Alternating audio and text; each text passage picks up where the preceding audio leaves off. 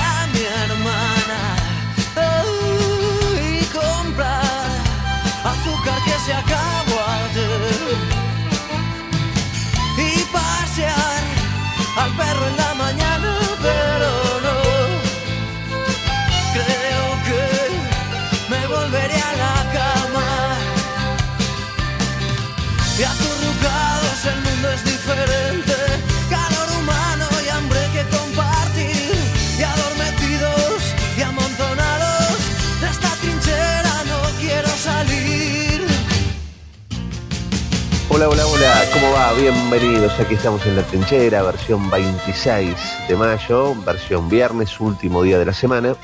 Y con lluvia, sigue lloviendo al corazón y seguirá lloviendo durante algún rato más. Mis amigos meteorólogos, Matías Bertolotti, eh, eh, Bianquito, Marina Fernández y el resto de, de mis amigos meteorólogos y meteorólogas, me dicen que después de la lluvia viene el frío, así que a cuidarse, ¿eh? ojo con esto, porque después de la lluvia viene el otoño como corresponde. Con lluvia, con más lluvia, porque termina la etapa de seca también en, en la Argentina y empieza un periodo con bastante agua aparentemente, y con frío como corresponde según la época del año.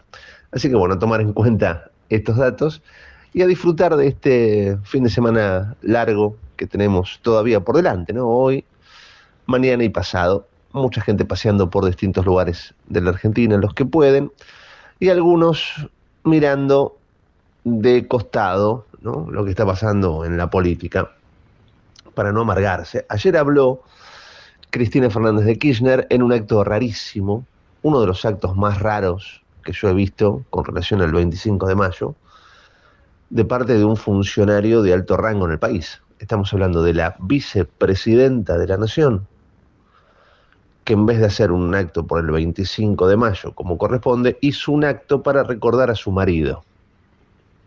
Así como te lo estoy contando, así de increíble, ¿no? Para el mundo. Recordando que Néstor Kirchner asumió en el año 2003 y que era un país distinto, claramente era un país distinto, pero mm, ella no habla de ciertas responsabilidades que tiene el kirchnerismo con relación a lo que ha pasado en estos 20 años. De estos 20 años, 16 los gobernó el kirchnerismo. ¿Todo es culpa de Macri? ¿En serio? ¿Vamos a seguir con esa historia? Macri asume porque el gobierno suyo, señora, vicepresidenta actual, presidenta en ese momento, era muy malo en lo económico y estaba dejando a la Argentina en el precipicio. Después vino Macri, que económicamente las cosas no le funcionaron, y usted, señor, armó un gobierno para volver mejores, ¿se acuerda que dijo eso? Para arreglar los problemas. Estamos atravesando el peor gobierno de la historia de la República Argentina. En democracia, por supuesto. Este gobierno es un desastre por donde se lo mire. Usted ayer tuvo el tupé de decir, este gobierno es infinitamente mejor al que hubiera sido el de Macri. Solamente usted puede hacer la comparación porque realmente algo tan malo como es este gobierno, compararlo con otro gobierno, qué sé yo. Primero, ciencia ficción. Y segundo, los parámetros de este gobierno son tan desastrosos por donde se lo mire que realmente cuesta entender la comparación. Usted habla de mamarracho impresentable. Y cuando dijo mamarracho impresentable, muchos prestamos atención porque pensamos que estaba hablando de este gobierno. No, no, usted estaba hablando de la Corte Suprema de Justicia. Porque como siempre usted se pone como centro, ¿no? Ella se pone como centro de los problemas de la Argentina y tiene problemas judiciales, ha zafado ahora de la ruta del dinero quedan todavía algunas causas y sigue condenada por la causa vialidad. Y usted dice, la Corte es un mamarracho. La verdad es que jurídicamente, salvo la gente del kirchnerismo, no hay nada que achacarle a la Corte Suprema de Justicia con relación a los fallos que ha dado en los últimos tiempos. Nada, salvo miradas políticas de su sector. nada más. Después la, la Corte ha actuado en, consonancia a su tarea. Un caso concreto es lo que ha pasado en Tucumán, lo que ha pasado en San Juan, donde ha dicho hay que revisar ciertas cosas porque el espíritu de la Constitución Nacional impide quedarse para siempre en el poder, como pretenden algunos feudos de este país que están totalmente activos y apañados por el gobierno central, por el kirchnerismo.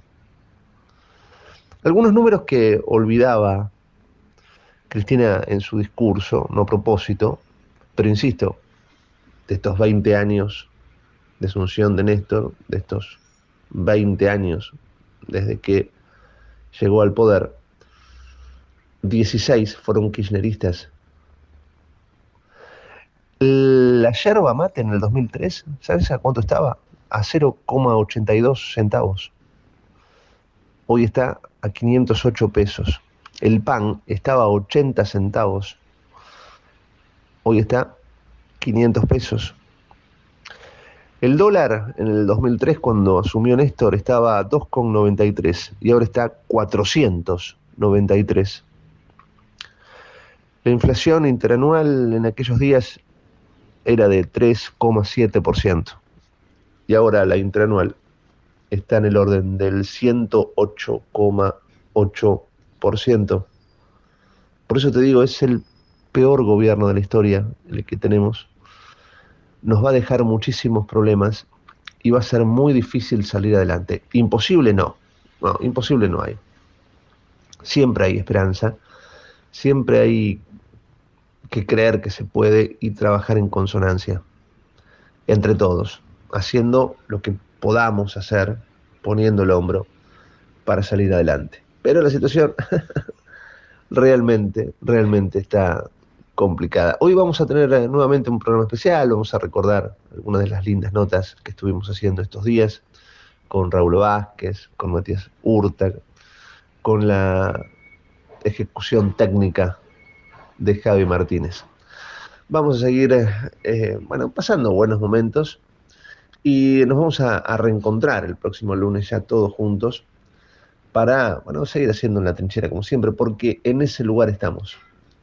En ese lugar estamos, en la trinchera, agazapados, esperando que pase la tormenta, tanto la que tiene que ver con el agua y el frío, como la que tiene que ver con una política que hasta ahora no funciona en el medio del caos, pero con buena información. Metete con nosotros a La Trinchera, en pleno corazón de Buenos Aires, con la conducción de Gustavo Tubio. La Trinchera, por ecomedios.com y AM1220. En cada momento, el municipio de Tigre está con vos. Tigre es mi vida. Municipalidad de Tigre. Mujer, ahora te toca a vos. La Municipalidad de Merlo organiza jornadas de salud integral para la mujer y su familia. Atención médica, mamografías, obstetricia, odontología, pediatría, vacunación, entre otras especialidades de forma gratuita. Accede al cronograma en www.merlo.gov.ar barra salud integral mujer. Intendencia Menéndez. 28, 34, 58. 73. No importa si tenés 18 o 70 años, vos también podés terminar la secundaria de forma virtual y desde cualquier lugar del país. Con educación hay futuro. Conoce más en buenosaires.gov.ar barra Terminal la Secundaria. Buenos Aires Ciudad. En Ezeiza sumamos 100 patrulleros nuevos para la prevención del delito. Con más seguridad, seguimos para adelante. Ezeiza Municipio. Gestión Gastón Granados.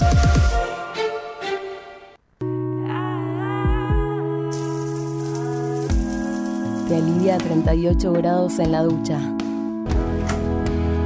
Te refresca a 5 grados cuando abrís la heladera a la madrugada. La disfrutás porque la tomamos en serio. Aiza, lo bueno del agua llega. En el 2023, Almirante Brown cumple 150 años y lo festejamos con obras históricas como los pasos bajo nivel de San Martín, Calzada y Longchamps, el viaducto de Ruta 4 y Rotonda Los Pinos, el primer edificio de aulas y la estación de trenes de la universidad y la nueva avenida Capitán Olivera. En este nuevo aniversario, seguimos trabajando por el Brown que soñamos y que nos merecemos. Todos somos Brown. Morón es Obras. Massa, Juan Manuel de Rosas. Larralde, Los Incas. Pompeya, Agüero. Arenales, Curuchet. Ortuza, Pasadores. La Carra. Ortiguera. Rudan, Remedios de Escalada. Lavallol. Arias. Recuperamos calles y avenidas en todo Morón. Municipio de Morón. Corazón del Oeste. Ingresá a Edesur, cambia a factura digital y colabora con el medio ambiente reduciendo tu consumo de papel. Es un pequeño gran cambio para un mundo más sustentable. Adherite en edesur.com.ar o en la app Edesur en tu celular. Hey, vos, ¿sabías que ya podés estudiar una carrera universitaria en Ituzaingó?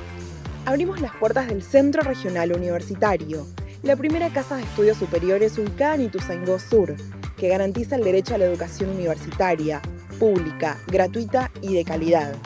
Para que la Facu no te quede tan lejos y el título esté cada vez más cerca. Gobierno Municipal de Ituzaingó.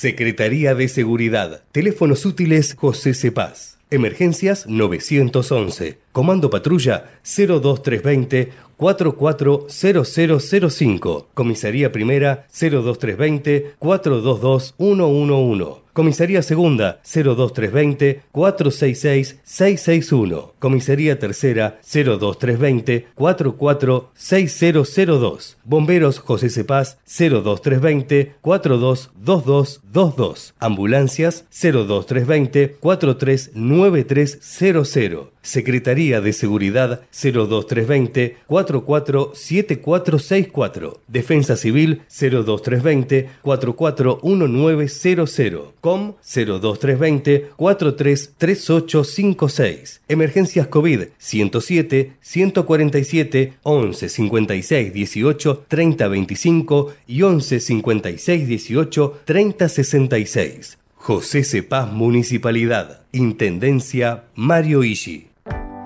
Lanús es el primer municipio en incorporar el uso de armas no letales para equipar a las fuerzas de seguridad municipales que desarrollan tareas de prevención en zonas de alto tránsito como centros comerciales, estaciones de trenes y centros de transbordo. Queremos agentes de seguridad más preparados, especializados y mejor equipados para enfrentar el delito urbano. Informate en lanús.gov.ar. Lanús nos une. Queremos que traigas tu empresa a Esteban Echeverría. Te ofrecemos un municipio ordenado y transparente, la mejor ubicación y algo que no te ofrece nadie. Cinco años sin pagar nada. Sí, hasta el 2027 para que no pares de crecer. Esteban Echeverría, un municipio ordenado para seguir creciendo. De 10 a 12 entra a la trinchera que hay lugar. En la trinchera, con Gustavo Tubio.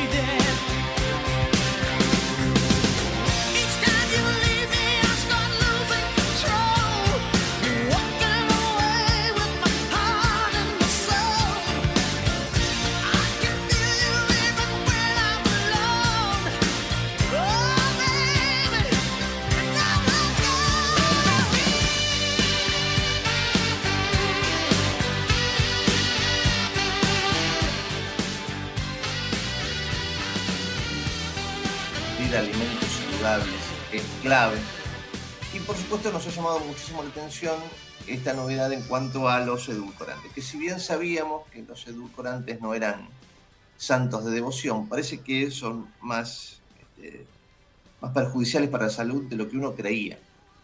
Y lo digo con preocupación, porque hace, hace años que, bueno, yo siempre le pongo el cafecito edulcorante, qué sé yo. Y mm, evidentemente no, no, hace bien, no hace bien. Uno, uno le escapa el azúcar porque cree que el azúcar, bueno, te, va a engordar, te, te va a traer muchísimos problemas. Parece que es al contrario, el edulcorante trae más problemas que el azúcar. Pero nosotros no sabemos nada, por eso como no sabemos nada, llamamos a quien sí sabe, la doctora Adriana Zucotti, nutricionista. Adriana, qué placer escucharte. Raúl y Gustavo te saludan. ¿Cómo va? Buen día, gracias por estar ahí. ¿Qué tal? Buenos días, ¿cómo están? Aclaro que soy licenciada de nutrición, por las dudas. sí, porque te, te, puse, te doctoré y no. No, no, no me doctores porque no tiene problema. Así que bueno. Lo sé, lo sé. Perdón, Adriana, perdón, perdón. Buenos días, por em, buenos días y gracias por llamarme. No, por favor, al contrario, gracias por atendernos. Adriana, ¿qué, se sabe? ¿Qué dicen estos estudios con relación al, edulcorante? ¿Es tan malo como, uno cree? Bueno, quiero contarte primero, y hacerte un pequeño resumen, porque el estudio tiene 90 páginas. Entonces, quiero hacer un pequeño resumen de lo que, qué recomendaciones hizo la OMS. Ante todo son recomendaciones condicionales. ¿Qué quiere decir? Que tal que no hay estudios totalmente que avalen que, eh, que los edulcorantes sean totalmente malos o que sean eh, beneficiosos para la salud. ¿Qué quiere decir recomendaciones condicionales? Que las pueden cambiar en cualquier momento. Y si están observando esto. También se aclara que esto está destinado para aprobación general. Se dejó un poco de, lado las personas con diabetes, mm. porque las personas con diabetes tienen guías especiales y recomendaciones especiales para el consumo de edulcorantes. Eso es como importante. Esto está dado para la población en general y son recomendaciones condicionales. ¿Qué dicen ellos? Que se ha demostrado que el uso de edulcorantes no, no, no va a beneficiar a que bajes de peso, ni va a evitar que tengas diabetes, ni va a evitar que tengas obesidad, y va a evitar cualquier enfermedad cardiovascular. Es decir, que el uso de edulcorantes no me previene tener cualquiera de estas enfermedades. Y por otro lado, también ya se sabe que tampoco recomienda volver a tomar azúcar. Hola, ¿me escuchás? Sí, sí, perfecto. Sí, sí, ahí se cortó un poquitito. Ahí capaz que te puedes mover un poquito más. Porque sale, yo escucho como ruidos, perdón, ruidos raros que salen en la línea. ¿Qué, ¿Qué me decías con relación al azúcar? Ahí no se escuchó bien que La OMS, la OMS no recomienda, por esto, que se vuelva a consumir azúcar. El azúcar sigue siendo un, un alimento que no tiene ninguna función específica para, uno puede utilizarla como azúcar natural en las frutas, en las verduras, pero no que de pronto tenga que usar azúcar para endulzar mis infusiones o lo que sea. Claro, ¿qué le pongo mi cafecito? No te digo el mate, que me gusta amargo, pero el cafecito sin azúcar es como que yo me muero. Pero esto no quiere decir que la OMS diga volvemos los edulcorantes, volvemos al azúcar. No, el azúcar debe ser consumida con prudencia y precaución y depende del caso. Ellos lo que están diciendo es lo siguiente. Ellos hablan de ciertos edulcorantes que los nombran, que son los más conocidos, como de pronto el acesulfame K, eh, de pronto el ciclamato, aspartamo, sucralosa, esteria, sacarina. Pero ¿qué es lo que dice? El tema es el uso indiscriminado, el uso libre. Hoy se sabe que los edulcorantes no deben ser consumidos en forma libre, porque no son seguros. Hay una nutricionista chilena que escuchaba ayer que decía de dosis veneno. Es decir, todo en exceso puede ser malo. El tema es que uno tiene que empezar a valorar qué cantidad de edulcorantes consumimos en el día. ¿Qué quiere decir? ¿Cuánto uso de edulcorante en mi desayuno? Eh, si tomo infusiones durante el día, el cafecito, el matecito, uso gaseosas light, gelatinas light. Es empezar que cada uno que empiece a reconocer y evaluar cuánto edulcorante real sea líquido en infusiones o bebidas o a través de la comida, como puede ser de pronto un yogur o puede ser una gelatina, consumo realmente edulcorante durante el día. ¿Por qué te digo esto con respecto a la salud también? Eh, el, estudio también dice que todo esto se hizo sobre eh, estudios observacionales. ¿Qué es esta palabra? Ellos estudiaron gente, ellos observaron personas que tomaban edulcorante. Y, y, y, y entonces ellos se plantearon esto, se llama causalidad inversa. ¿Qué es esta palabra rara? ellos dijeron dos propuestas. Los edulcorantes producen enfermedad tipo diabetes, enfermedad cardiovascular, o las personas que tienen estas enfermedades toman más edulcorantes y pueden hacerle daño. Bien, el tema entonces está que es la segunda versión. Las personas que tienen enfermedad metabólica consumen más edulcorantes. ¿Te quedó claro? Es decir, no es que el edulcorante provoca enfermedad. Las personas que tienen estas enfermedades usan edulcorante como manera de lograr el sabor dulce. Y el tema está que no hay control sobre la cantidad. No, hay que hacer, a ver, no hay que hacer lo que yo empecé a hacer hace mucho tiempo, que es dejar el azúcar y usar edulcorante porque tenía en la cabeza que eso iba a ayudar a que no engordara.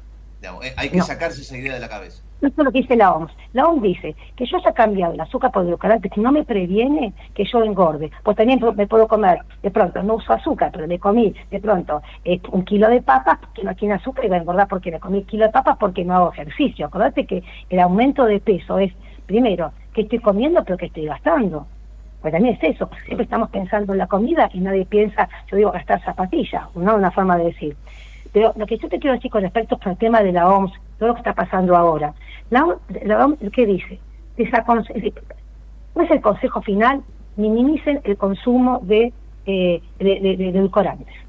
Minimicen el consumo de edulcorantes. ¿Qué quiere decir? Por ejemplo, en tu caso, ¿cuántos, cuántos gotitas le pongo, cuántos sobres le pongo a mi azúcar, a mi, perdón, eh, a mi infusión? ¿Puedo ir bajando la, la cantidad? ¿Puedo ya tomarlo amargo? Claro. Es decir, el tema está que nunca tomar edulcorantes, si bien nosotros hemos indicado, siempre decimos con dosis de control. Quiere decir con esto. El tema está es que de pronto hay gente que no conoce el agua, toma todo gaseosas, aunque sean cero frío light, o toma estos jugos también industrializados. Es y pues, yo puedo diluirlos más, es decir, empezar de eso. Hay gente que en su y cena es tomar gaseosa, aunque sea light, y no hay agua, no hay agua y soda. Entonces, yo lo que aconsejo es que las personas la OMS previene. Acordate, son recomendaciones condicionales que pueden cambiar, pero realmente lo que está diciendo, empecemos a, evaluarnos cuánto tomamos nosotros de edulcorante. Lo vuelvo a repetir, sea en forma líquida o en, alimentos.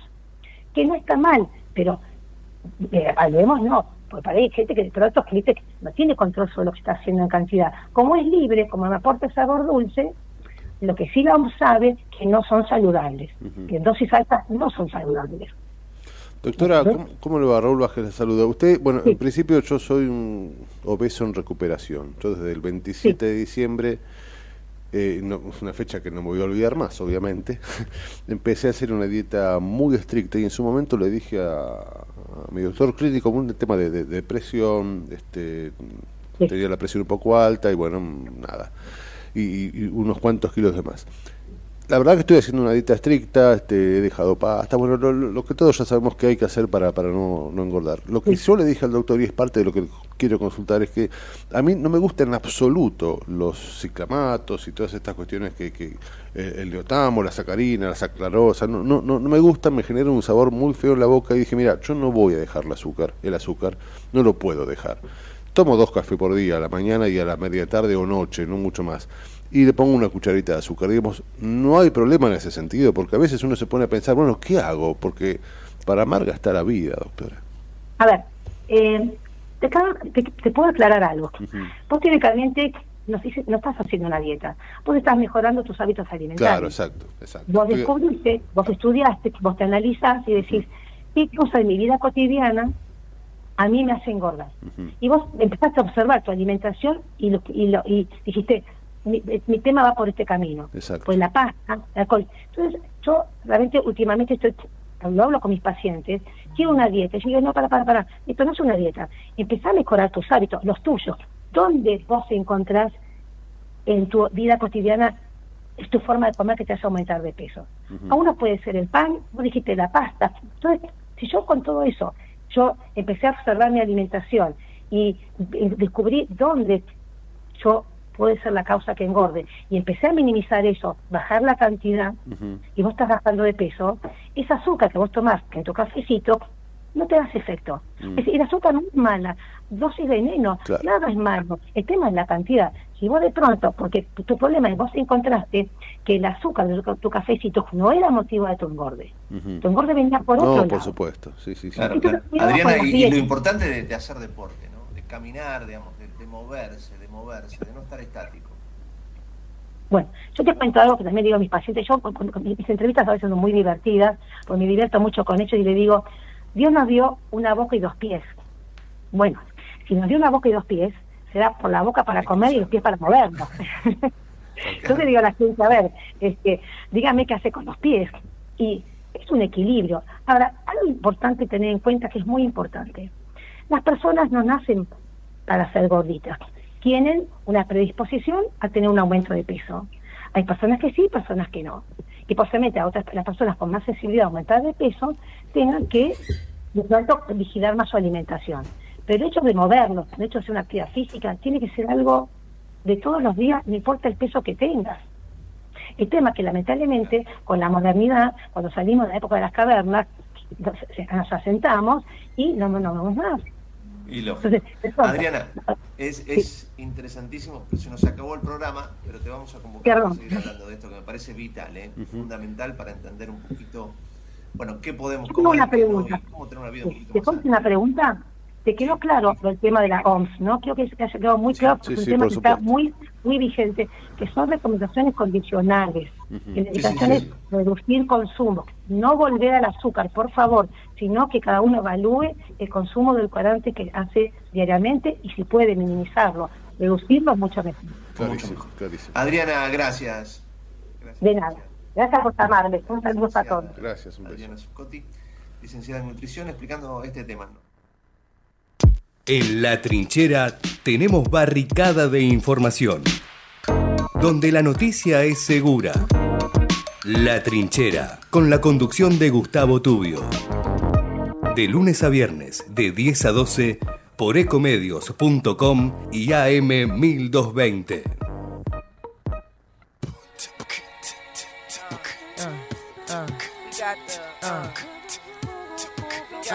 refugee camp. Conspiracy theory. Uh. Why? Uh, uh, uh. You're just too good to be true. Can't take my eyes off of you. You be like heaven to touch. I wanna hold you so much. At long last, love has arrived. And I thank God I'm alive. You're just too good to be true.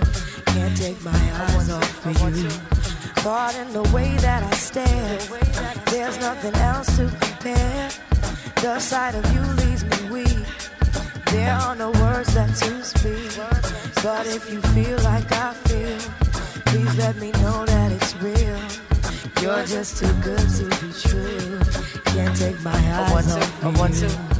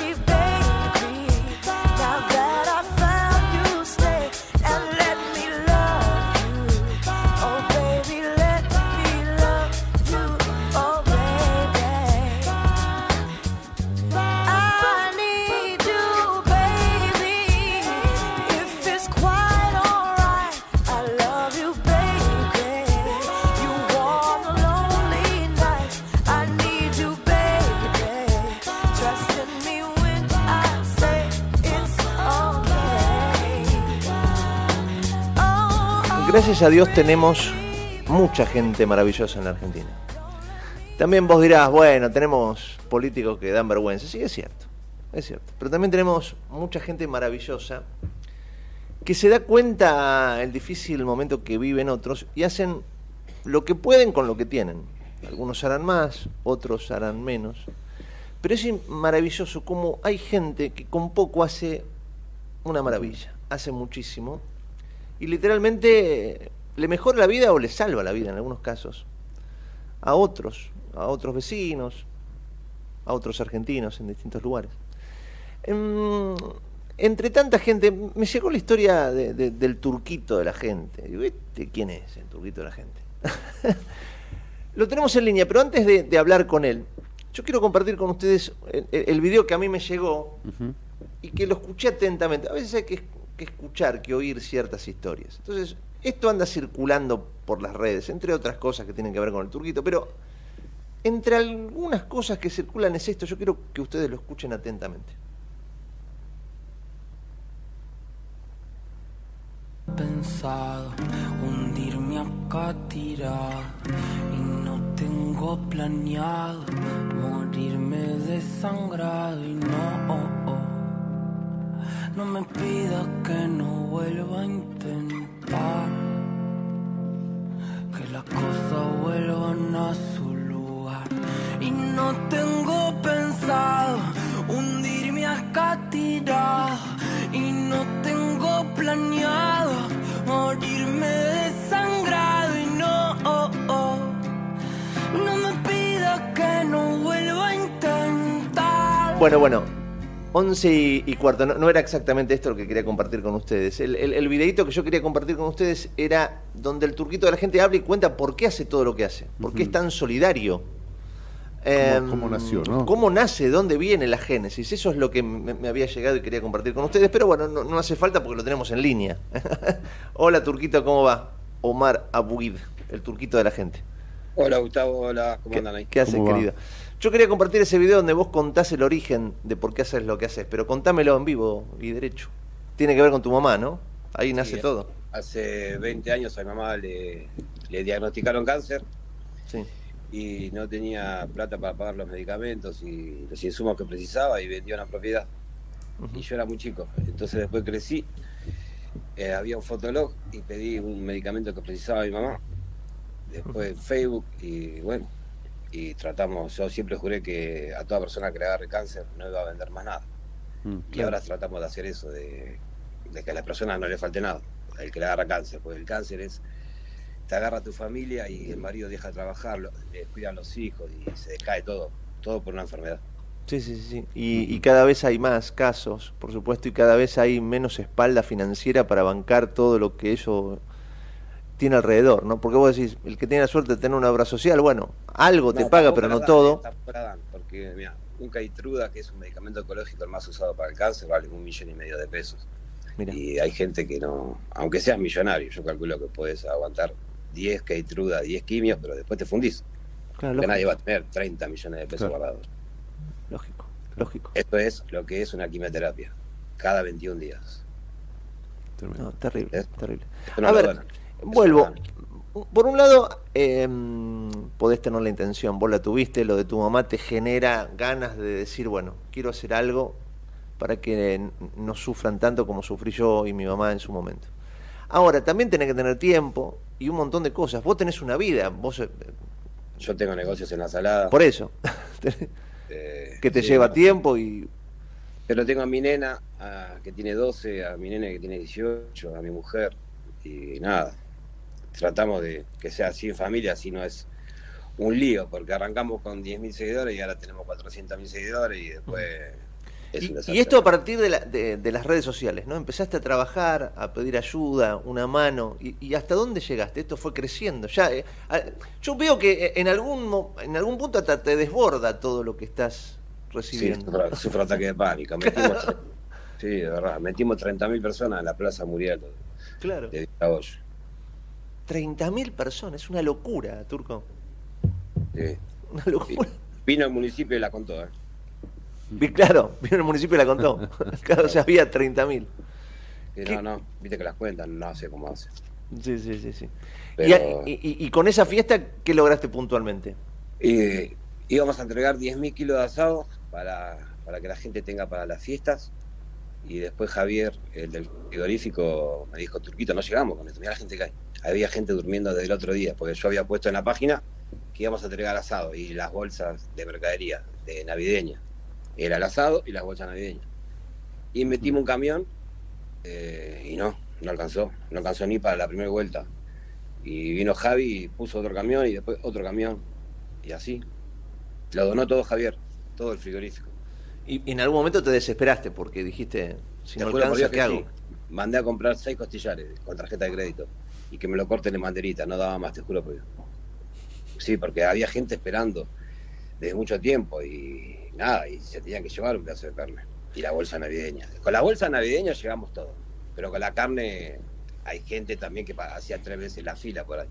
Qué locura. Bueno, pero bueno, te eso. Y sí, acá lo tengo a, Raúl que te quiere hacer algunas consultas, pero yo antes de, pasar a las consultas de Raúl, yo quiero que me cuente, porque siempre le pregunto lo mismo a aquellos que son solidarios, ¿no? Yo estoy convencido que la vida te da más de lo que vos das. O sea, cuando vos das, la vida te devuelve otras cosas, ¿no? Te devuelve paz, te devuelve, no sé, un brillito en los ojos distintos, cierta alegría. ¿A vos qué te devuelve la vida cada vez que ayudas?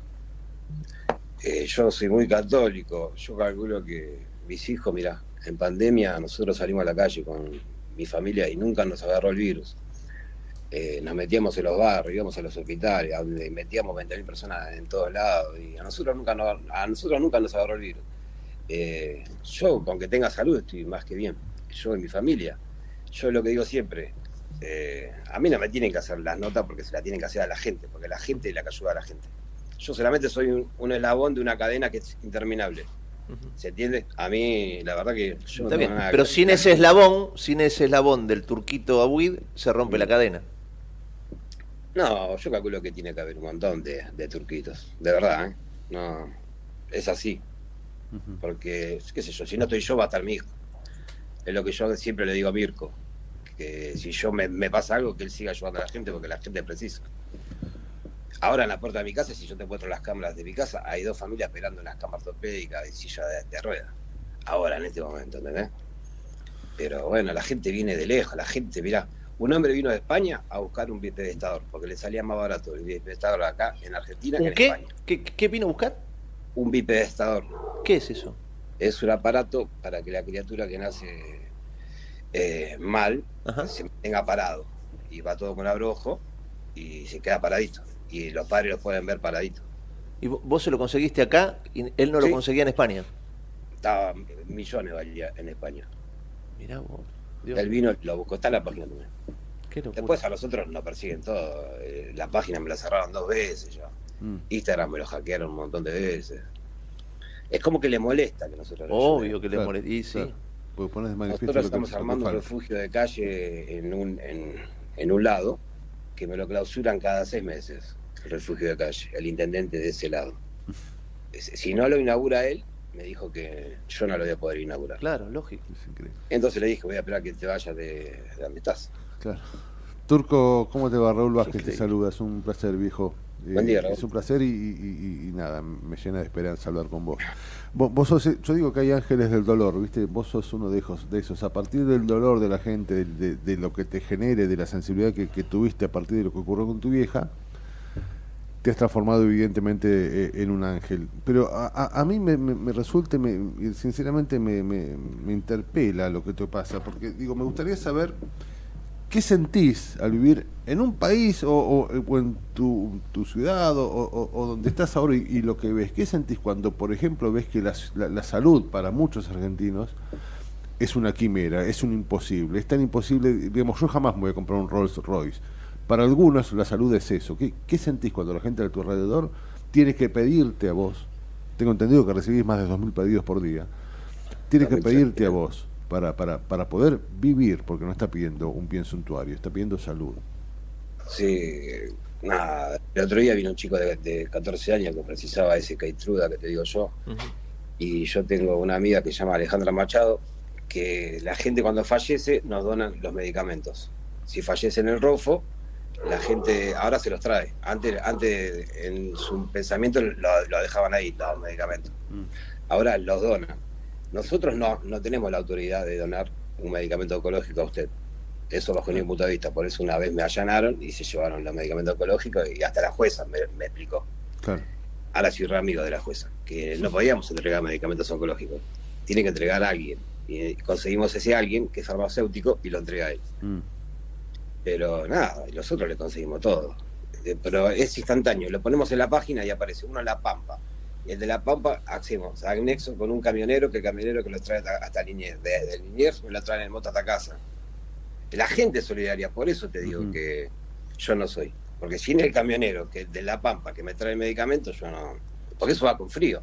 No Claro. es que es todo un coso. Pero ¿eh? vos por qué crees, vos por qué crees que la gente confía en vos y en la transparencia de ese proceso y no confía en la intendencia, ponele. por las fotos. Porque nosotros cuando te damos un medicamento a vos, te sacamos una foto, te tapamos la cara y la gente que, eh, esa señora Ana que falleció, el hijo quiere que esos 10 millones de pesos se le entregue a la gente. claro. Y no existe mercado negro, como todo lado. A mí una vez un, fa- un famoso, una barra brava de, de boca, me pidió un medicamento eh, oncológico y yo le dije que no. No, que lo compre. Si él tenía una terrible camioneta. Ahí, por eso no ganamos el odio. Claro. A mí no vas a venir a tocar mi timbre en mi casa y me vas a decir, me tenés que dar medicamento oncológico. Si tengo, te lo doy. Si no tengo, no te lo doy. Es así. Claro. Mi respeto pasa por mis hijos. Vos cuando pasa, le faltás el respeto a mi, a mi familia ya... Está bien, pero e- eso te hace, Turquito, que te vas a dormir tranquilo. Dormís a la noche. Sí, yo sí. ¿Viste? Ah, No, dormís no, porque nosotros a las 9 salimos todas las noches a entregar los alimentos a la gente de calle y volvemos a las 2 de la mañana. Todos los días, menos, menos Año Nuevo, salimos todos los días. Bueno, ¿y a qué hora te levantás? A las 7, Bueno, pero en, en- en ese, en, ese- en esas horitas del medio dormís tranquilo. siempre. ¿Viste? Mientras que Lucía y mi hijo duerman tranquilo, yo te más que feliz que Eso es importante.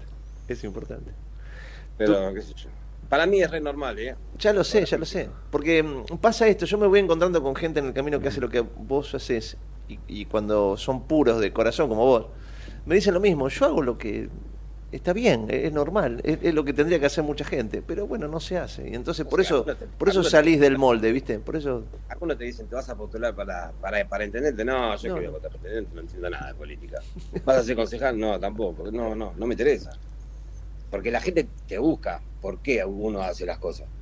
Claro. Yo explico, no sé, qué sé yo. Porque Yo me hace bien a mí, porque hace, le hace, claro. A veces la respuesta es tan sencilla que no la entiendo. Cuando vos estás muy enroscado, ¿viste? Cuando yo creo que hay oscuridades que a veces nos rodean, ¿viste? El- el- el vivir en una ciudad tan loca, con tanto problema, nos oscurece. Y entonces cuando vos decís, yo hago esto porque me hace bien y porque veo, que, qué sé yo, que ayuda a alguien y, y veo felicidad en el otro, me hace bien. Y te dicen, no puede ser. no puede ser porque la, la oscuridad no nos deja ver lo sencillo de las cosas de la vida, ¿viste? Sí, no, pero la gente, hay gente gente, hay gente que entiende, gente que te trae cartitas, gente que te comprende. Nosotros ayudamos a Racing Solidario y lo único que hago en Racing es ayudar a Miguel Guardini, que es el coordinador de Racing Solidario. Entro a Racing a ver gratis. Es lo único, el único beneficio que tengo es ver a Racing gratis. Después no hay ningún beneficio. Nada. No Mira, quiero beneficio. acá, acá mi hermano de la vida, Raúl Vázquez, que es hincha fanático de Independiente, ya te está queriendo. Y eso a mí me parece fantástico. No, Vos sabés que, vos sabés que Avellaneda, Avellaneda nos une. Yo soy de la época en que Racing fue campeón del mundo y nosotros después también fuimos campeón del mundo. Y mi viejo me contaba que Avellaneda era la capital del fútbol. Y después nos empezamos a pelear, no sé por qué, porque es una estupidez. es un negocio, yo calculo que es un negocio. Seguro que sí, seguro que sí, seguro que sí. Porque el argentino le busca el negocio a todo. Porque a mí, yo veo a alguien con, con un escudo de independiente y lo saludo. Claro. Si, me insulta, si me insulta es un tonto, qué sé yo. Sí, sí, sí, absolutamente. Eso, Yo eso, no. Somos rivales, no eso enemigos. es así. Eso es Si así. entendiéramos A mí esa no frase. sé, de verdad, ¿eh? no es para quedar bien. A mí no, a mí me pasa lo mismo, ¿eh? Yo me cargan, ahora me cargan más, antes los cargaba más yo, ¿no? Pero termina termina ahí, termina ahí, este, somos somos somos del barrio. Vos sabés que me- justamente estaba pensando que en tiempos de Santi Maratea, que se ha hecho famoso, me parece interesante que vos nos plantees y nos cuentes que vos hace 20 años que haces esto, ¿no? Eh, y hace 20 años que lo hacía sin las herramientas de Santiago Maratea, que pueden ser discutibles o no, qué sé yo, Maratea también ha conseguido cosas interesantes y lo saco, yo saco lo que está haciendo por Independiente, pero digo, eh, ha hecho cosas con, que, tienen que ver con la salud y demás.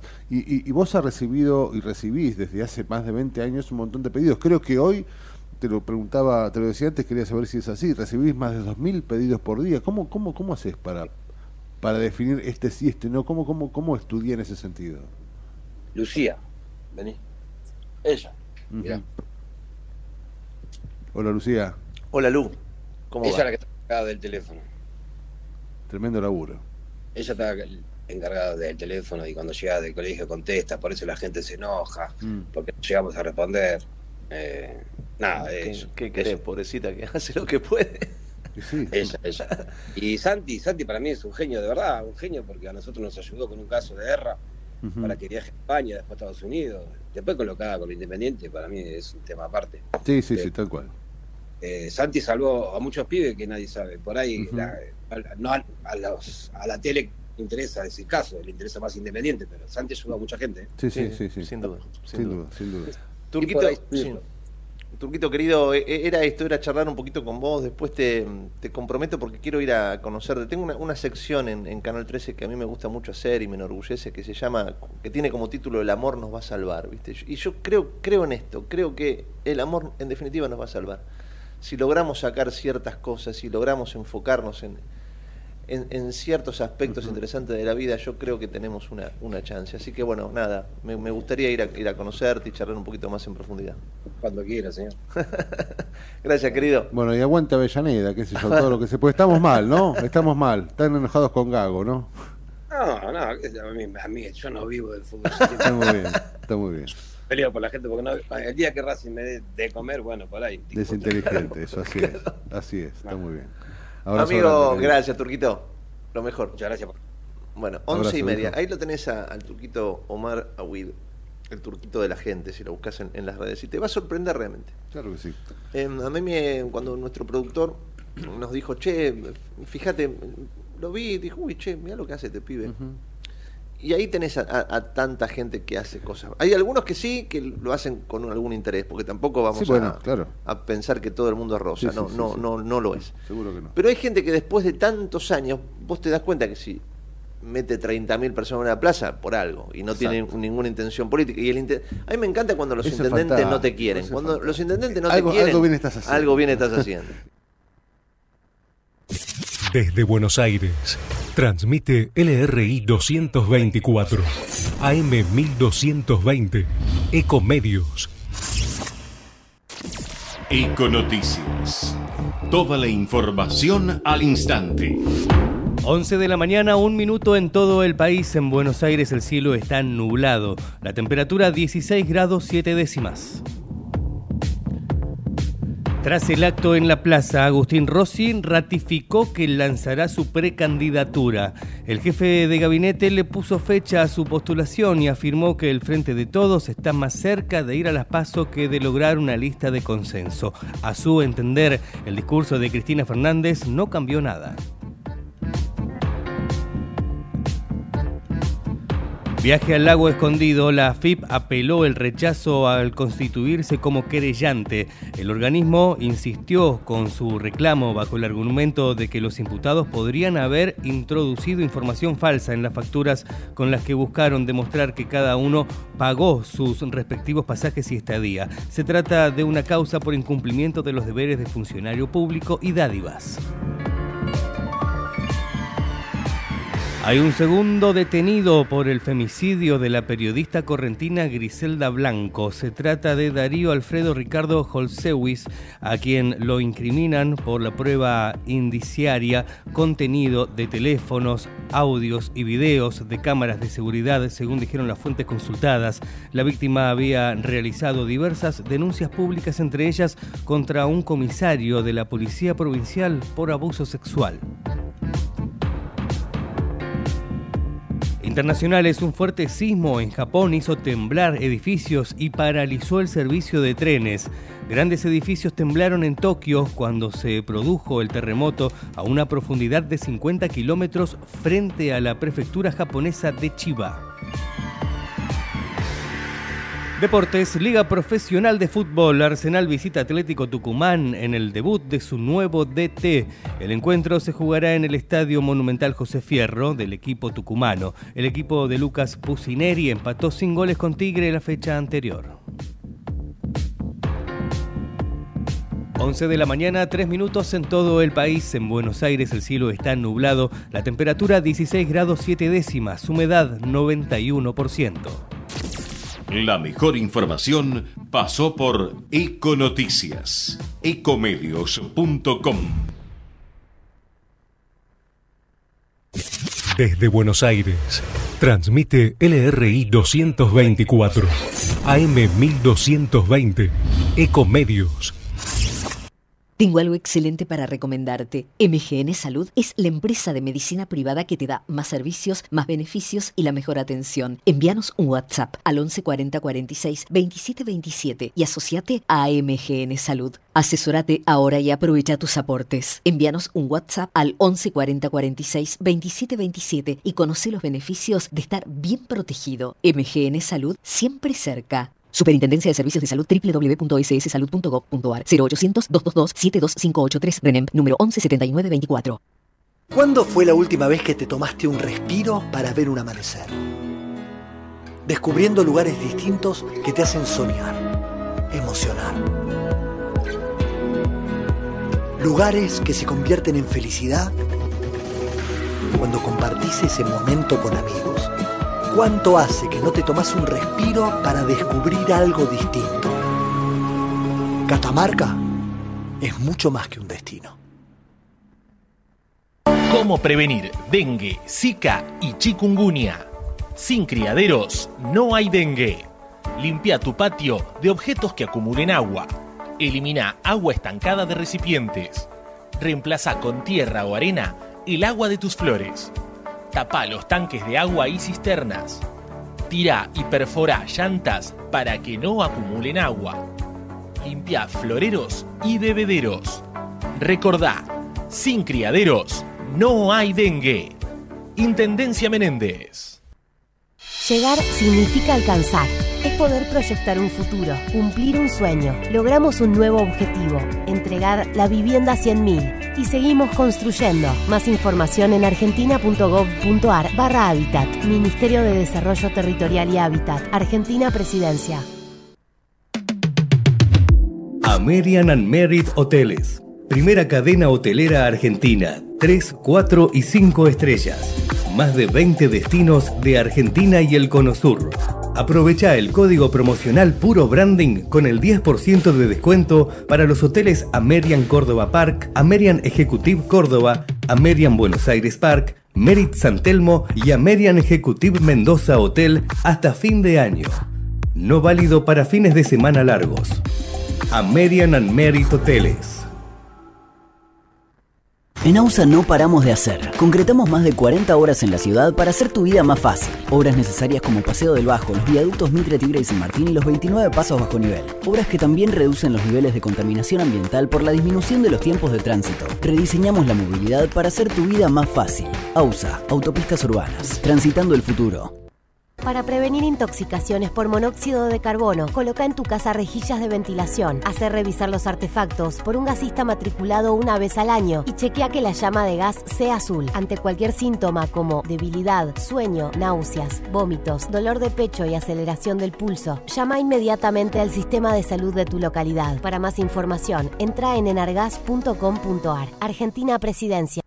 Vacuna antigripal anual 2023 si formas parte de los grupos con condiciones de riesgo. Es fundamental que recibas ahora esta vacuna para prevenir las formas graves de gripe. Infórmate más en argentina.gov.ar barra vacunas. Argentina te cuida. Ministerio de Salud. Argentina Presidencia. Terminar el secundario para mí es importante, yo no me animaba, me siento preparado para hacerlo y el día de mañana dedicarme a lo que me gusta. Volví a estudiar. Si sos titular de Potenciar Trabajo, podés terminar tus estudios primarios o secundarios. Conoce más en www.argentina.gov.ar barra Volvé a estudiar Ministerio de Desarrollo Social. Argentina Presidencia.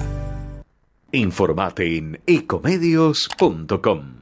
Seguinos en Instagram, arroba ecomedios. Seguimos en La Trinchera. Estamos en la segunda hora, con la conducción de Gustavo Tubio.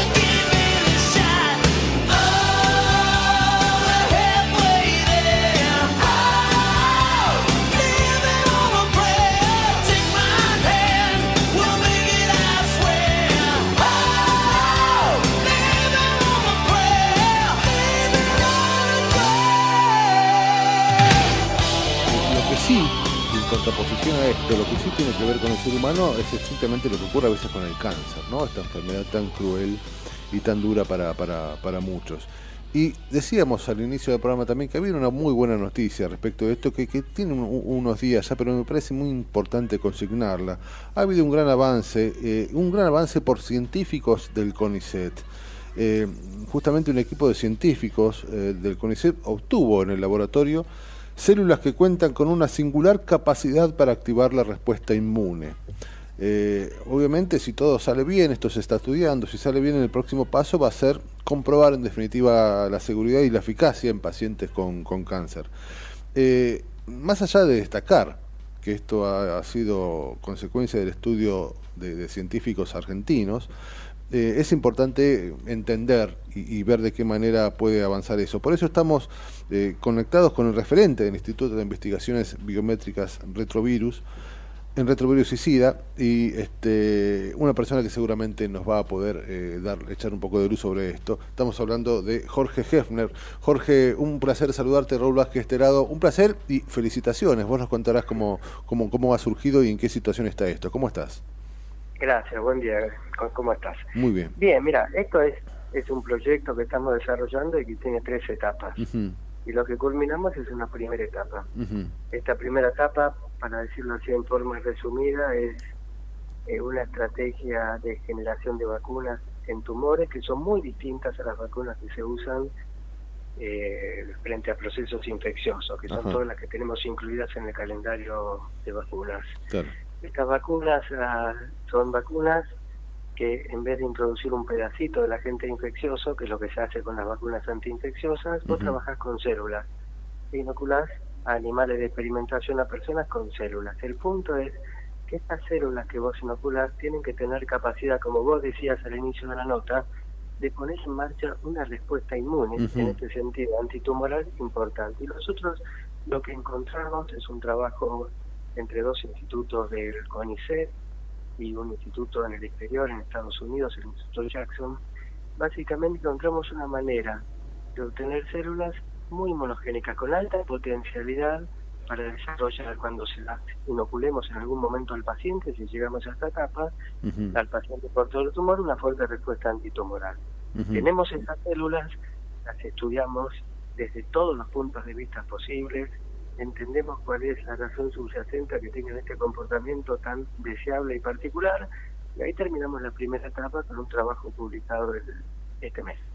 La segunda etapa es probar esto en modelos experimentales, es decir, en animalitos, en ratones, con tumores, a ver qué pasa en dos conceptos. Primero que este tipo de vacunas, es decir, células obtenidas en el laboratorio, entrenadas para reconocer los antígenos del tumor, estos motivos que permiten desarrollar una respuesta antitumoral, probar cómo andan en ratones portadores de tumor, esperando que regresione el tumor o por lo menos pare el crecimiento. Si en términos de seguridad y efectividad andamos bien, entonces ya para el año que viene podríamos plantearnos iniciar una fase clínica en pacientes. Jorge, vos sabés que, te escucho y esto es una noticia ojalá se concrete, pero es una noticia maravillosa. Esto de ya estar, no sé si llamarlo así, vos corregime, yo soy simplemente un tipo que le interesa lo que está escuchando y yo mucho más no, no, no, no conozco y, posiblemente pueda cometer algún error en el medio de la nota. Pero digo, estamos ya ante ensayos que de alguna manera eh, vamos a ver cómo funciona esto, qué cualidades tiene ya en tumores, más allá de que sean animales, en tumores para ver si esto se,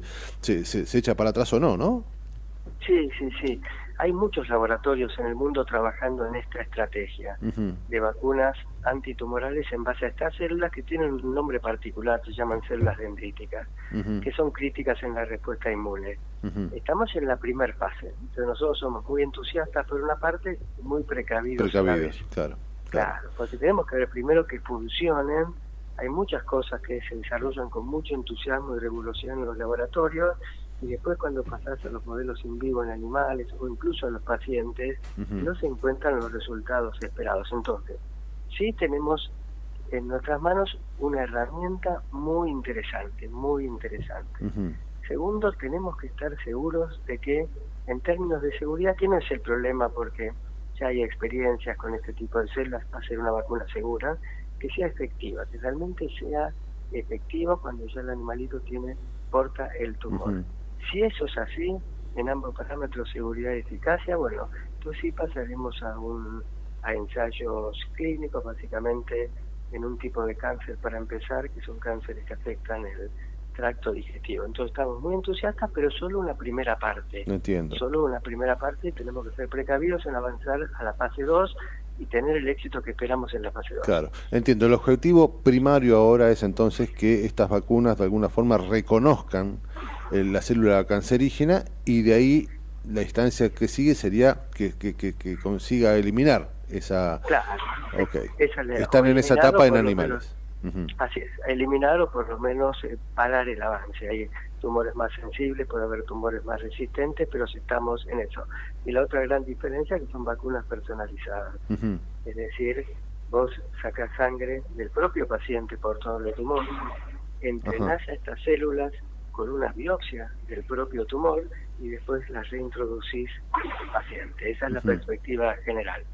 Tenemos que ver cómo anda, estamos realmente entusiasmados con el proyecto porque la verdad que las cualidades de las células que vemos en el laboratorio son muy llamativas y muy prometedoras, pero también somos precavidos en adelantarnos a conclusiones. Me parece extraordinario, recién estábamos bastante atentos, entre comillas, ¿no? Por lo que sucedía con el cohete este de Elon Musk, que, que parece que, que, despegó con éxito y explotó en el aire, este, que era una de las posibilidades. Pero digo, yo no sé si, si, si, si, es más propaganda que otra cosa, tampoco me animo a decir que, que, es una tontería, porque seguramente no lo es, pero con tantos millones de dólares que hoy explotaron en el aire, uno se pone a pensar, mira toda esa guita invertida acá, ¿no? Para que de alguna forma la ciencia biomédica pueda cambiar la vida de la gente, ni más ni menos, ¿no? Transformar eh, definitivamente el aspecto de, de la sociedad con una enfermedad que es tremenda y que quién te dice estamos en la puerta de una eventual curación, ¿no? Sí, sí, a favor de lo que vos decís. Acá en esto es un modelo experimental, tenemos que probarlo, pero vos tenés otro tipo de patologías o enfermedades como tuberculosis. Claro. Que en el mundo se mueren un millón de personas por año de tuberculosis cuando tenés el tratamiento. Hay tratamiento curativo para tuberculosis, que es un conjunto de antibióticos. Y sin embargo, tiene más de un millón de muertes porque no llegan los remedios a donde tienen que llegar. Mira. Sí, sí, sí. Mirá si hay lugares donde invertir la plata que se invirtió en un cohete para llegar a Marte, ¿no? Digo yo. Totalmente, de acuerdo. Me parece extraordinario. Pero bueno, así así se mueve se mueve el mundo. vos sabés, perdón, Jorge, vos sabés que eh, eh, te escuchaba y, reconocía también el, entusiasmo, más allá de, que hablabas de ser precavido. Me gustaría una mirada muy dentro de lo que puedas, ¿no? Que nos cuentes, porque también es parte de la buena noticia y no está mal plantearlo. ¿Cómo anda el CONICET? No, mira, el CONICET, yo creo que eh, en un país que, digamos, está afrontando tantos problemas, hubo un asunto que fue bueno. En su momento, el año pasado, prácticamente por unanimidad, los distintos bloques que votaron un aumento del presupuesto dedicado a ciencia y técnica, digamos, superando superando el asunto este de la tradicional grieta nuestra. Y eso permitió que haya más plata para equipamientos y construcción de algunos institutos en algunas provincias que estaban bastante desatendidas. Entonces, en ese sentido, yo creo que hubo un esfuerzo, digamos, conjunto, porque siempre que pones más fondos en un lado lo estás restando de otro. Claro, sí, sí. Yo creo que hubo, y creo que venimos de la pandemia donde particularmente el CONICET, yo creo que hizo un esfuerzo importante. Estoy hablando de toda la gente que integra el CONICET, que son miles de investigadores, técnicos, becarios, etcétera. Tenemos una asignatura pendiente. Y la asignatura pendiente es eh, penosamente el asunto de los sueldos. Los sueldos venimos bastante atrasados. Entonces hay mucho entusiasmo, yo creo que se jugó un rol positivo en la pandemia, creo que hubo más plata, muy lejos los niveles de dinero para subsidios y equipamientos de lo que pasa en países centrales, pero bueno, hubo un aumento, yo realmente creo que hay que rescatar eso, pero tenemos la asignatura pendiente de los sueldos que siguen siendo los más bajos, pero no solo cuando los comparas con Estados Unidos y Europa, sino incluso con países como Uruguay, Chile y Brasil. Los nuestros están por debajo. Bueno, es una muestra o un espejo también de, de, una realidad que se traslada hacia otras realidades, ¿no? Este, Totalmente. Estamos detrás de Brasil y de Uruguay en muchas cuestiones. no me sorprende que también estemos detrás este, en estas cuestiones, pero digo, tenemos este, muchas cabezas y muchas mentes como, como, como la tuya, es que bueno, sería importante que sigan trabajando y que le den de alguna manera la posibilidad de sustentarse, ¿no? Porque no me imagino, como más de una vez se dice en broma, este, un integrante del CONICET este, manejando un taxi, por ejemplo, ¿no? Como, como más de una vez se, ha, planteado y no, no sería, no sería la idea. Tenemos, tenemos un nivel de recursos humanos eh, jóvenes, jóvenes, que yo ya no estoy en esa, penosamente, pero realmente muy capaces y con una voluntad realmente encomiable. Así que tenemos recursos humanos excelentes. hay que aprovecharlos. recursos humanos excelentes, totalmente. Hay que aprovecharlos. Vuelvo un segundo más a esta, esta historia maravillosa de este que, que, que, tiene que ver con las células dendríticas, según me decías vos. eh, que la idea, este, y, después de estos estudios, que, que, de, de, esta fase que posiblemente se supere y ojalá con éxito, puede terminar de transformar, digo, el aspecto, este, la, la, vida de la gente, ¿no?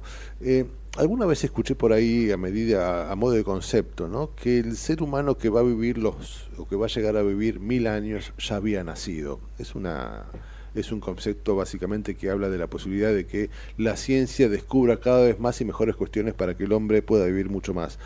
Eh, ¿Vos qué crees que puede suceder con el cáncer en sí, más allá de tu investigación y más allá de lo que estamos haciendo en la Argentina? Eh, ¿Llegaremos alguna vez a, lograr que el cáncer sea algo este, normal y curable definitivamente? Desde que soy chico se escucha de esto. Sí, sí. Eh, digamos, el punto con el cáncer hoy por hoy, si yo comparo 20 años atrás con lo que está sucediendo hoy día, hay muchos tipos de tumores que 20 años atrás eran inalcanzables desde el punto de vista terapéutico y hoy se curan. Entonces ya se ha avanzado, ya se ha avanzado. El punto crítico en cáncer que es el diagnóstico temprano. Es el diagnóstico temprano. A veces ciertos tipos de tumores se manifiestan temprano porque cursan con síntomas, entonces vas al médico. Y otros son silenciosos totalmente. Claro. Y el día que hay síntomas es muy tardío. Entonces el diagnóstico temprano, la consulta médica temprana, en esto y en todo, siempre está francamente recomendada. Fíjate que estás hablando de un cambio de paradigma interesante que tiene que ver con la medicina. Esta cuestión de ir al médico para prevenir y no ir después de un síntoma, ¿no? Algo que hacíamos desde hace 20 años para, para, para acá. Eh, cuando éramos chicos era así, me duele esto, voy al médico. No había prevención, ¿no? Bueno, el problema de la prevención es algo crítico, crítico. Pasa que el sistema de salud está orientado hacia una atención pasiva. Como vos decís, vos vas cuando estás mal. Tendría que haber una campaña, entiendo que es muy fácil decirlo y, es difícil implementarlo. Pero todo lo que es medicina preventiva es la medicina del futuro si queremos realmente eh, prolongar la vida de la población, no en mil años, que es algo muy lejano, pero sí que las personas puedan tener una vida saludable hasta los 80 años, 80 y pico de años. Hoy por hoy es algo absolutamente plausible. En términos de cáncer, en los próximos años seguramente va a haber una revolución, porque hubo avances muy, muy importantes en comprender cómo funciona una célula tumoral.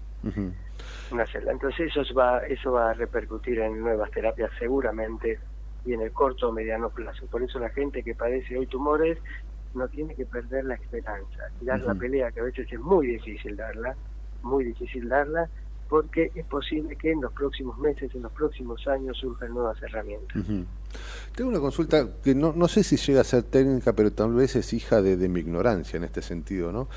Eh, digo, si los pacientes que serán en algún momento inmunizados con, con, estas este, células dendríticas, eh, de alguna forma, ¿existe la posibilidad que la eficacia se reduzca a partir de que los tumores, de alguna forma, eh, frente a estas células que se les transfieren, eh, puedan sobreponerse, por decirlo de alguna manera, y, anular esas defensas?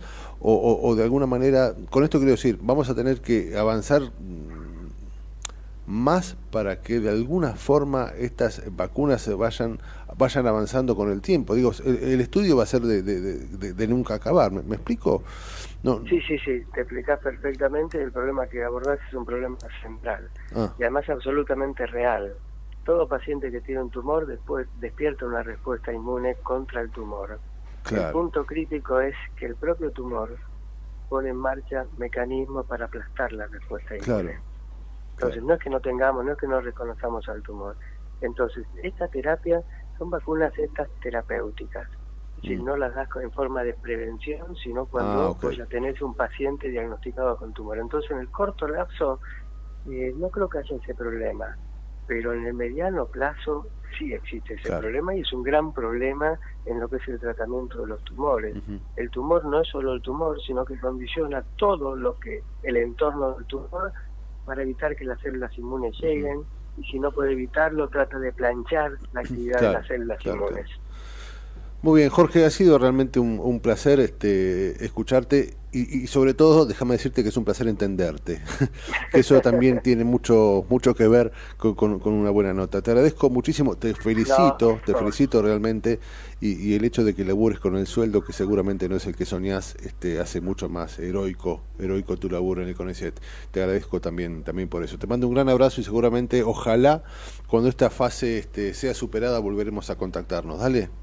Un abrazo para vos y gracias. Muchas gracias, viejo. Era Jorge Hefner, investigador del CONICET, que este, él y muchos investigadores están detrás de la puerta eh, para la eventual cura contra, contra el cáncer. Algo difícil, pero encaminado. En la trinchera tenemos barricada de información, donde la noticia es segura. La Trinchera, con la conducción de Gustavo Tubio.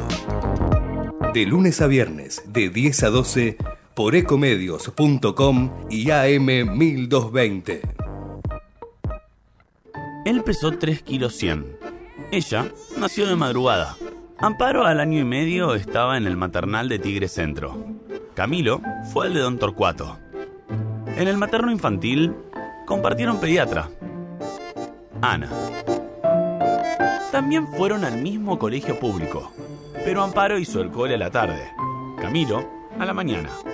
Él iba al polideportivo Mariano Moreno, ella al teatro Pepe Soriano.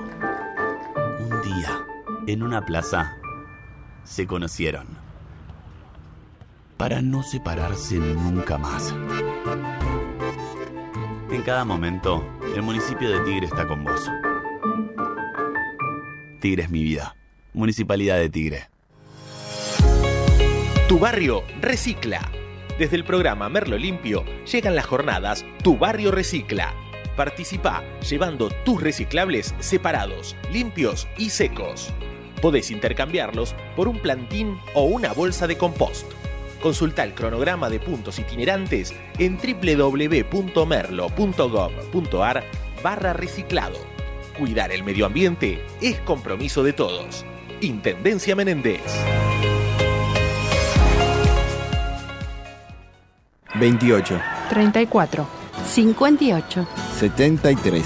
No importa si tenés 18 o 70 años, vos también podés terminar la secundaria de forma virtual y desde cualquier lugar del país. Con educación hay futuro. Conoce más en buenosaires.gov.ar barra Terminal la Secundaria. Buenos Aires Ciudad. En Ezeiza sumamos 100 patrulleros nuevos para la prevención del delito.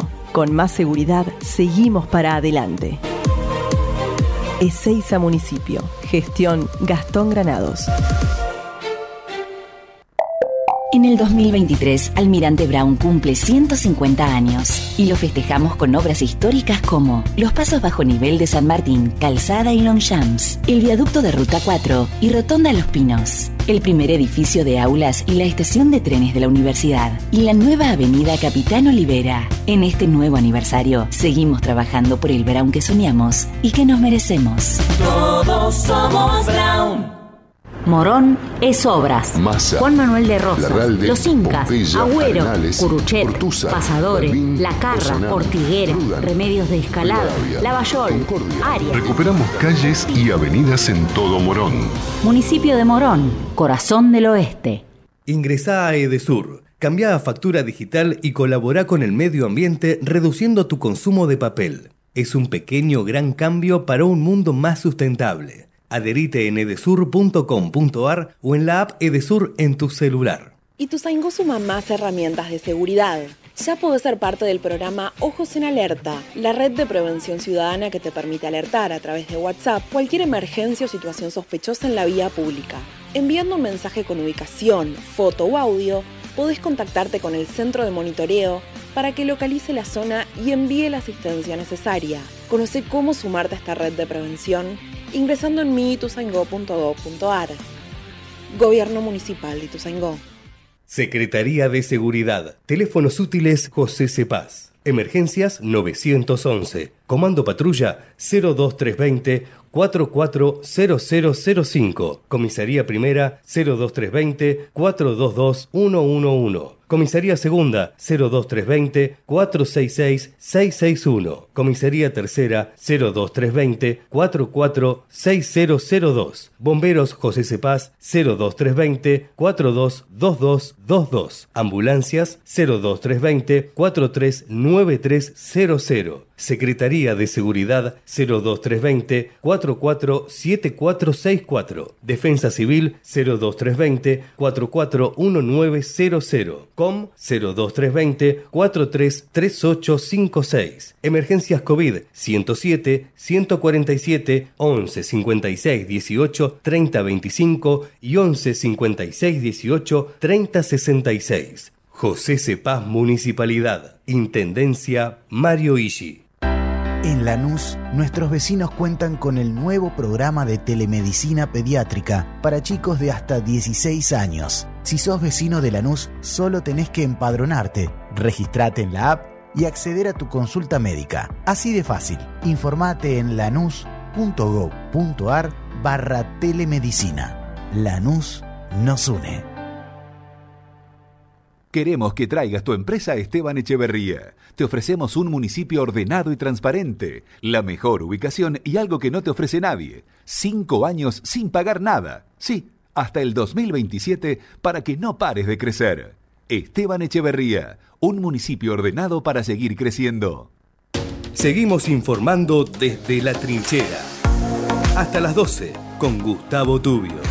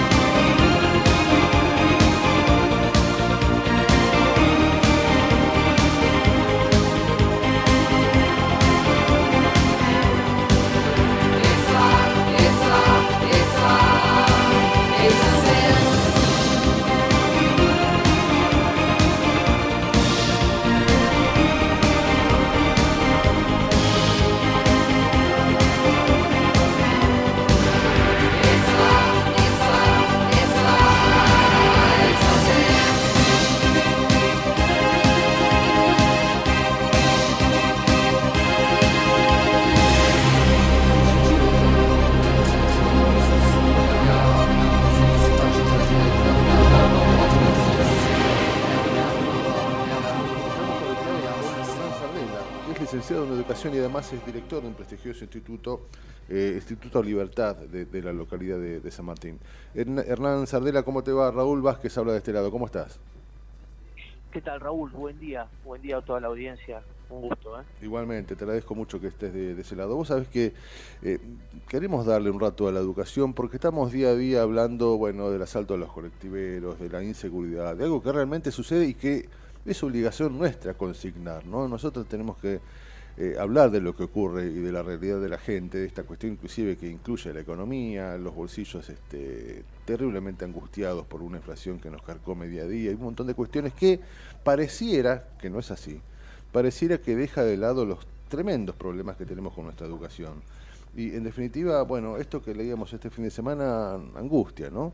Eh, las pruebas para chicos de tercer grado que ilustran definitivamente las dificultades de, muchos de los países de la región y sobre todo de la Argentina. Vos que estás ahí, vos que día a día ves esto, ¿cómo, cómo estás viendo la educación? Bueno, eh, Raúl, analizo eh, las cosas. Este, primero los felicito de que, de que desde el programa haya un segmento que, que se dedique a, la educación y analizar esto, y porque realmente si tenemos hoy todos los problemas que tenemos, empiezan eh, por la educación, ¿no? Sin duda, en gran parte eso tiene que para arrancar. Sí, sí. Por el otro lado, eh, lo que hablaba ayer con un colega docente, este, ¿cómo no va a, ver en un país como Argentina que hay crisis de todo, por qué no iba a haber crisis en la educación también, ¿no? Vos tenés este, crisis en, en, economía, tenés una crisis en, la seguridad, hay crisis en, salud, o sea, vos tenés crisis en, todos los sectores, ¿por qué por qué la educación eh, no iba a hacerlo, iba a ser la excepción. También, también hay una crisis en la educación. Eh, y la crisis, eh, la verdad que la educación es, multifactorial, el por qué estamos como estamos. Lo que decís vos es, es correcto, los chicos, eh, 6 de cada 10 este, no interpretan lo, que leen, este, y te doy otro dato que la mitad después de los 14 años abandona la secundaria, uno de cada dos chicos y evidentemente ese dato es consecuencia del, primero, ¿no? Si en tercer grado no entendés nada, a los 14 años te vas a... Te vas. A los 14 años empiezan en primer año 30 chicos y terminan en sexto 15. Por Dios. Eh, eh, es, así, el, número es ese en todos los colegios, está mm, este, como atomizada la, la, educación, este, de federal no tiene más nada, vos un chico que que, obviamente el que está acá en Buenos Aires y, vos decís 6 de cada 10, imagínate en Perico Jujuy. Sí, sí, este, absolutamente. Eh, es aún, la diferencia es aún más grande. Entonces, la realidad es que es multifactorial. Nosotros, yo te puedo decir desde, yo estoy en actividad, no es que solamente estudié educación, no soy profe y me retiré, sino que estoy en actividad de directivo y, es multifactorial. Nosotros tenemos muchas cosas que, por ejemplo, no, no eh, eh, fuimos para atrás en un montón de cosas y no fue reemplazado por nada. ¿Cómo va a interpretar texto un chico si sacamos los cuadros sinópticos y no lo reemplazaron por nada? ¿Se entiende? se entiende. Eh, nos sacaron las reglas ortográficas. Yo cuando era chico me decían, eh, me dictaban cinco reglones de la regla ortográfica, N con B corta, M con B larga. eso es increíble. Está prohibido dictar, está prohibido dictar algo con la regla ortográfica. Vino la psicogénesis, que el chico escriba caballo como quiera, si la escribe con Y, que lo escriba con Y. ¿En eh, está bien también porque suena la palabra caballo. Entonces todo esto... Para, para, pero esto, esto, esto que me decís es tremendo, porque yo más allá de tener y, de estar haciendo radio, yo soy publicitario y soy redactor publicitario. Empecé más que nada como redactor publicitario. Y yo veo muchos chicos, tengo 53 años yo, eh, veo muchos chicos que entran en publicidad que no saben escribir. Y vos me decís que a muchos docentes eh, te plantean que no importa si lo escribe, mientras suene caballo, que lo escriban con K, B corta e Y. Eh, Vino la psicogénesis a mediados de, sí, de, la década del 2000, por ahí, o antes, en fines de los 90. Eh, Y la psicogénesis dijo, bueno, si escribe caballo que, está con Y, está bien, dice caballo. Por Dios. Entonces, este, todo eso fue, nos prohibieron poner el cuadro de honor, este, Raúl. Nosotros no podemos poner más cuadro, no podemos poner más cuadro de honor. Entonces, ahora todo esto, yo no sé si está bien o está mal. Lo que digo es que no fue reemplazado por nada. Lo que nos fueron sacando no lo reemplazaron por nada. Eh, yo no puedo decir este, que está bien, sacaron las reglas ortográficas, sacaron los cuadros de síntesis, los cuadros sinópticos, los, y fue reemplazado por tal o cual cosa, entonces, este, bueno, está bien. No, fue, fueron sacando todo esto y no fue reemplazado por nada. Sí, sumarle, sumarle a esto que vos decís, que me parece sinceramente este atroz, ¿no? Este, yo soy un ferviente defensor del idioma castellano. Eh, yo soy de aquellos que me encantaría andar por la calle poniendo acentos, ¿viste? En los carteles.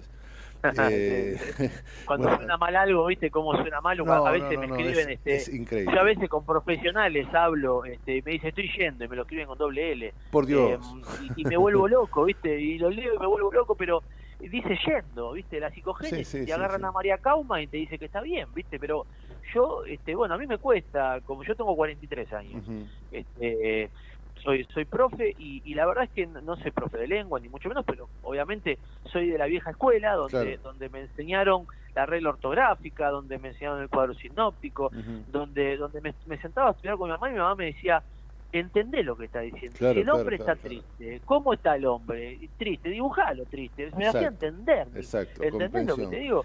Absolutamente. y eso es lo que falta, ¿no? Eso es lo que falta. Yo siento también que hemos ido para atrás, porque ponele que yo llegara a aceptar y que todos nosotros que, que, amamos el castellano y que amamos este eh, nada, el castellano es riquísimo. la educación, exactamente, exactamente. El castellano es un lenguaje maravillosamente rico. Y ponerle que, bueno, aceptemos muy de mala gana, pero aceptemos en definitiva esto de, este bueno, escribime caballo con K, P corta, Y, ponerle que lo aceptemos.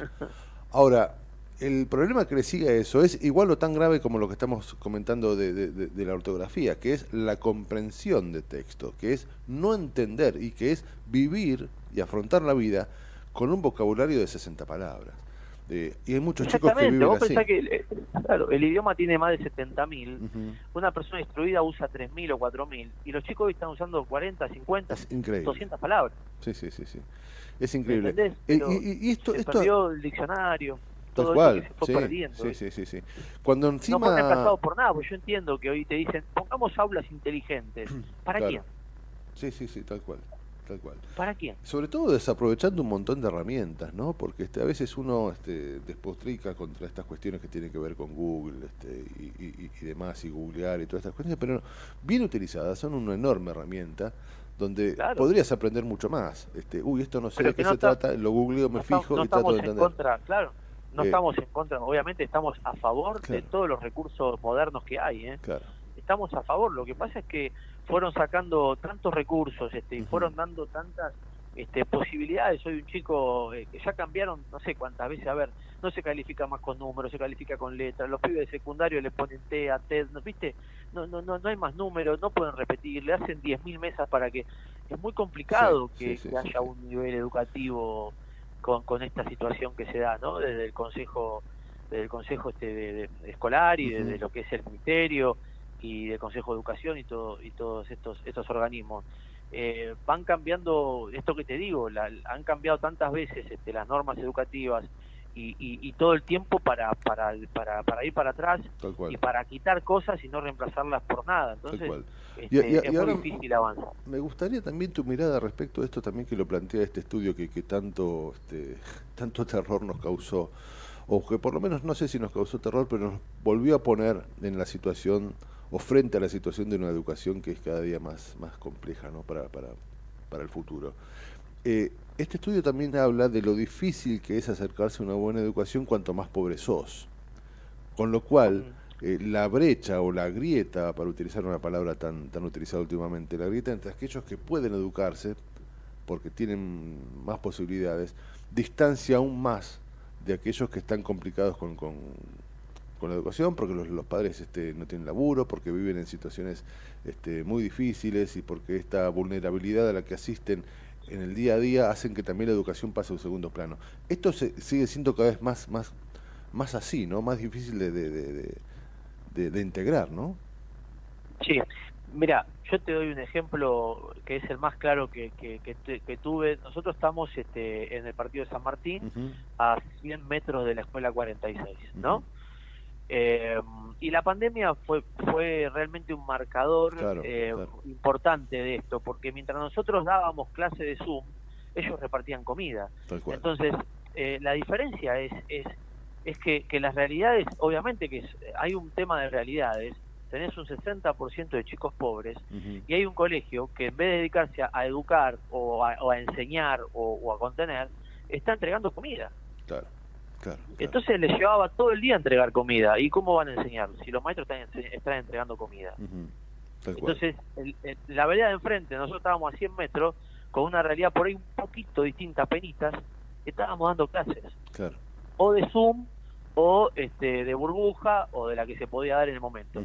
Y me parece que eso fue una muestra muy significativa de lo que estaba pasando, ¿no? Este, y, me parece que hoy, este, hoy por ejemplo, hay chicos de tercer grado que, están en tercero, que han venido de colegios estatales, que han pasado por la pandemia, no saben leer y escribir en tercero, porque justamente todo el 2020 no, no, no tuvieron clases para nada, porque iban al colegio a recibir los alimentos. Entonces, eh, ahí tenés un, ejemplo de qué es lo que está pasando. Seguro, seguro. Sumarle a esto también la realidad de los padres, ¿no? Que, bueno, está, está absolutamente pintada a partir de La realidad de los padres y también que un colegio estatal hoy en vez de tener, ponerle 180 días de clase, tiene 100.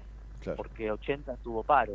o, o no, si no tuvo paro, tuvo problemas edilicios, el agua, el corte de luz o diferentes motivos. Entonces, sí, ahí entramos también, no, no, no, no, solo estamos entrando ahí a, como vos eh, estábamos hablando hasta ahora, ¿no? con los problemas eh, y las vulnerabilidades que tiene eh, el chico y su familia, sino que entramos también ahora a los graves problemas que tiene este, la educación en sí. Yo creo que los docentes son peores que antes. Yo creo que la educación o lo que se le mm, o lo que el gobierno o los gobiernos hacen por la educación es mucho menos de lo que hacían antes y eso de a poquito va deteriorando y creo que hoy se ha llegado a un límite inmenso donde inclusive me imagino que debe haber hasta maestros que no solo escriben mal, sino que no comprenden, sino que además están pensando más este, en algunas cuestiones particulares y, y los alejan cada vez más de los chicos, ¿no? Yo pienso que esto es de arriba para abajo. Eh, los profesorados no son los de antes. Este, vos haces un profesorado hoy, la bolilla 1 estatuto, la bolilla 2 es vacaciones, la bolilla 3 es hay un hay un hay un, profesorado distinto al de antes y, el, árbol se mueve de arriba para abajo. Si los profesorados son como son, los docentes salen con la formación que salen, que hoy hoy tendrían que salir con una formación universitaria, no terciaria y bueno, y de ahí los chicos como vienen y la situación que se da y tenemos la educación como tenemos. Tiene este, que ver también, digo yo, uno no quiere meter en la política demasiado en esto, pero tiene que, ver con una cuestión que hemos escuchado en algún momento donde este, el primer mandatario plantea que ya no habría no hay lugar para el mérito, ¿no? Bueno, eso es lo que te dije, viste, en una, a, la, mitad de la nota, nosotros tenemos prohibido el cuadro de honor. Claro, eso sí. Entonces, este al tener prohibido el cuadro de honor, el abanderado, no, en cualquier momento me, han, me han llegado a decir que, que podían llegar a sacar la figura de abanderado. Por Dios. Entonces, bueno, esta es la situación, la cual yo lo tengo que obedecer esa indicación de la inspección, pero no estoy de acuerdo. Claro, claro, claro.